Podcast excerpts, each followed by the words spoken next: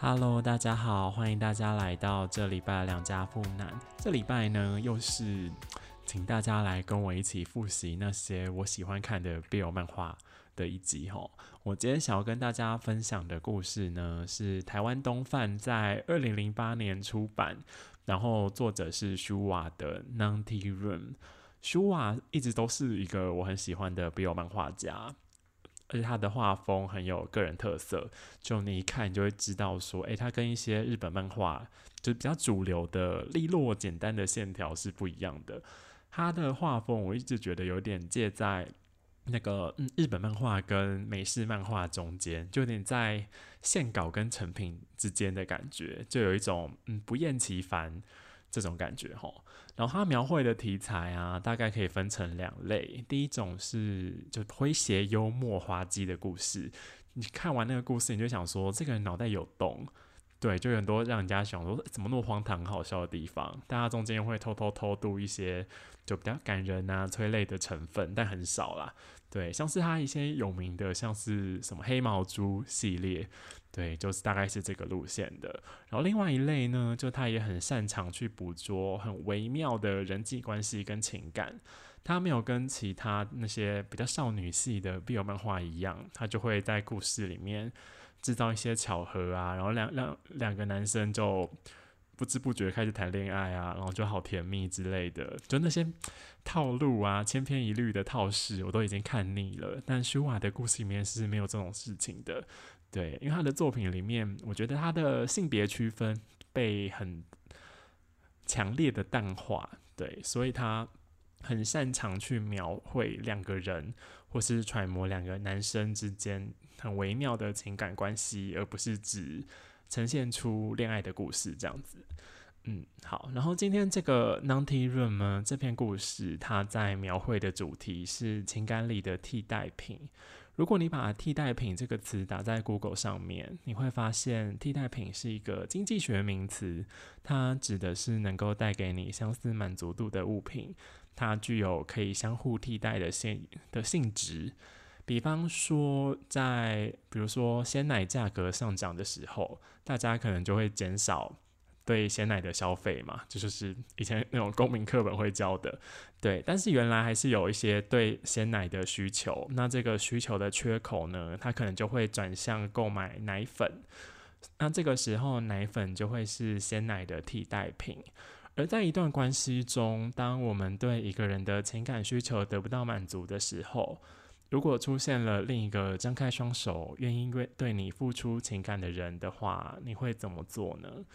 又或者，当你眼睁睁看着喜欢的对象他的恋情落空的时候，你会不会有股冲动，想要对对方说：“比起那种人，你不如选择我就好了。” Nontirun 这篇故事的主角，他的名字叫做宪太，然后他是一个正在读大学的、有点沉郁忧郁系的乐团男孩，然后就瘦瘦、高高、帅帅的那样子。对，然后他的生活很单调，就只有就是大学的课业，还有练团。有一天，就是他另外一个社团，就是不是他这个社团的另外一个社团的朋友，然后那个朋友叫浅田。浅田向他介绍了一个浅田团里面的男生连次，因为连次跟那个宪太他们的年纪比较接近，所以想浅田就想说他们搞不好可以交个朋友之类的。对，然后虽然我们的主角宪太呢，他身上散发着冷清、忧郁的气息，但是因为年龄相近，然后又喜欢一样的乐团曲风，然后也喜欢玩滑板，然后连次的个性又很外放开朗，所以他们就。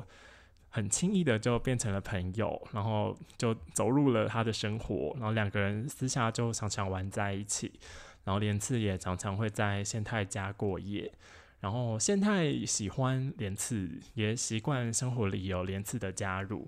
对，但每次就是两个乐团，就是现太的乐团跟连次他们的乐团聚在一起吃饭的时候，他总是会隐隐感觉到连次的眼神跟举止，好像就是对浅田有有一个意思，对，所以他就不禁有一个想法，就觉得浅田会不会是因为察觉到连次的心意，才把连次介绍给他的，但他也没有开口向浅田问过。对，直到有一天呢，宪太他去看了浅田他们乐团的现场表演，在表演结束之后呢，他从地下室的表演场地，就是有些那种表演场地在地下室嘛，对，如果去听过乐团的应该都知道。好，就在地下室的表演场地结束了之后，他就沿着阶梯要往马路走嘛，然后他走了上来，在走到一半的时候呢，他就看到连次站在路上。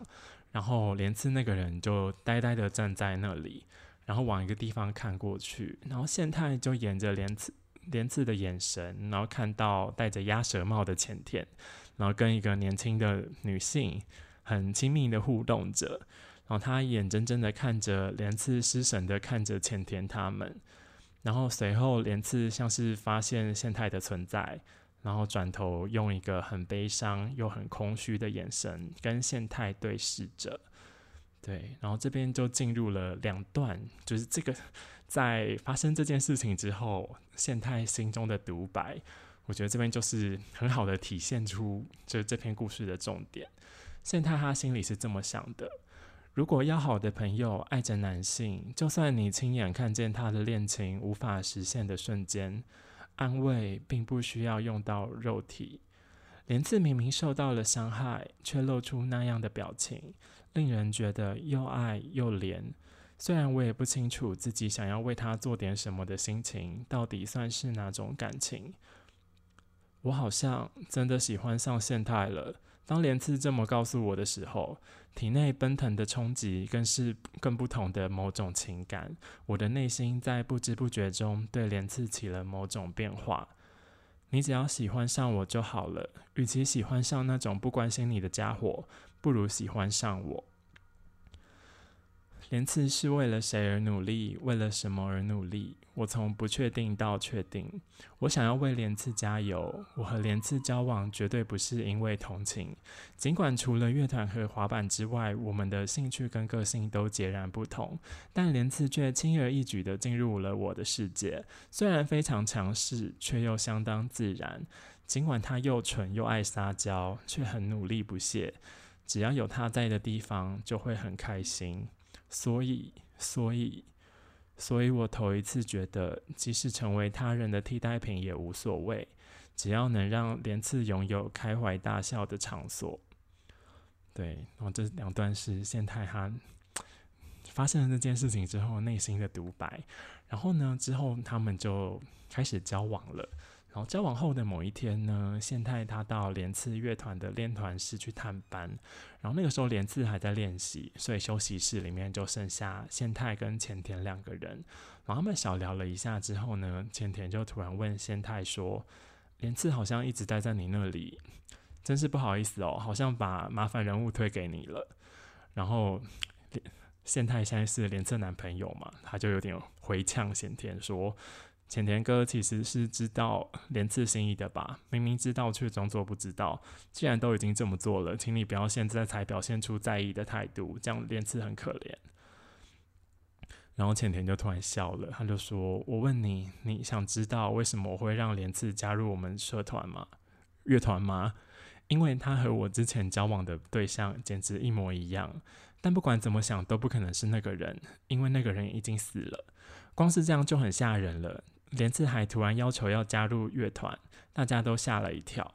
可是却让我想要帮他实现他的梦想。我毕竟是个男人，没有无视于他的心情。我们直到去年为止都还在交往，但感情的事情并非总是那么美好。我也不能永远抓着前男友的身体身影不放。连次不知道我过去恋人的事情，这样比较好吧？那很伤人的。对。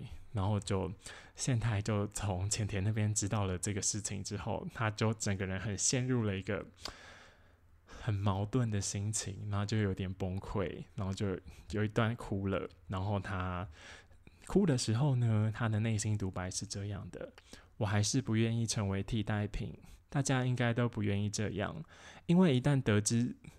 是如此的令人悲伤，结果还是无法只当个替代品。就算一开始这么想，最后还是会变成那样。我感到震惊的肯定不是莲次和浅田交往过的事实，也不是他加入社团的原因。我至今从未谈过恋爱，现在只是对于稍微察觉到恋爱的本质感到冲击罢了。对我今天摘录的故事大概就是这样。然后从这个故事大纲呢，就可以知道说，舒瓦他用富有情感的笔触跟巧妙的故事节奏。他带出了前田连次现太之间微妙的替代关系。就我在读的时候，我就去想到，就情感中的替代品，还有恋爱的本质到底是什么？浅田她在前男友去世的伤痛中遇到了长得一模一样的连次，虽然她理性上就分分明就知道说两个是不同的人，但她却还是像想要抓住什么一样，短暂的跟连次交往了一段时间。然后在移情作用退烧之后，她还是了解到她心动的缺口是无法因此而被填补的，所以最后选择从关系中抽身。而连次在对浅田一见钟情之后，无意间被当作替代品，被分手之后，还是对浅田念念不忘。在浅田交到新女友而陷入低潮的时候，被宪太涌入怀中。宪太在见到陷入低谷的莲次时，萌萌生了愿意作为浅田替代品陪伴在莲次身边，对莲次付出情感的念头，但在交往后却渐渐因为这个念头感到茫然，不知道在莲次眼中看着的到底是他本身，还是浅田的倒影。就这篇故事呢，舒瓦就为我们展现了，有时候我们爱到以为可以牺牲自己成为替代品。只希望对方能够感到幸福，但这都可能是自己的一厢情愿，因为他有一天会明白，你永远不会是那个人，而你有一天也会发现，你到头来还是希望他看着的是你。替代品或许可以存在在理性的经济学里面，但感情中始终带着非理性的成分。替代品是不是因为人实在是太害怕孤单跟寂寞了，所以连假象都想要抓在手里，害怕失去？情感需求具体来说是什么？我们在一段关系里想要的是什么？是亲密的相处吗？是承诺？是生活经验的弥补？是曾经某个美好印象的追寻？是爱情本身，还是是我们自己？我是梁家富男，我们今天介绍的这本书是舒瓦的《Ninety Run》。如果你听完之后对这本书感兴趣的话，请你一定要找来看看。这边这个作品，它的故事比我揭露的部分呢更精彩、更丰富很多。对，然后我们今天的节目就到此为止，记得要关注、订阅我的频道，追踪我的 IG。那我们就下礼拜见，拜拜。